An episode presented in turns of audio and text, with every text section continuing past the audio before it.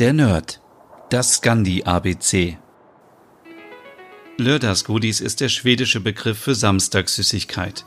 Geprägt wurde der Begriff in den 1930er und 40er Jahren. Die schwedische Regierung wollte mit Lördagsgodis den Zuckerkonsum reduzieren und somit auch die Kariesprobleme der Bevölkerung. Diese Regel wird heute nicht mehr so streng gesehen, aber immer noch stehen viele Kinder und Erwachsene samstags vor den großen Selbstbedienungsregalen voller Süßigkeiten im Supermarkt. Selbst Astrid Lindgren nannte in ihren Werken die Lördagsgodis.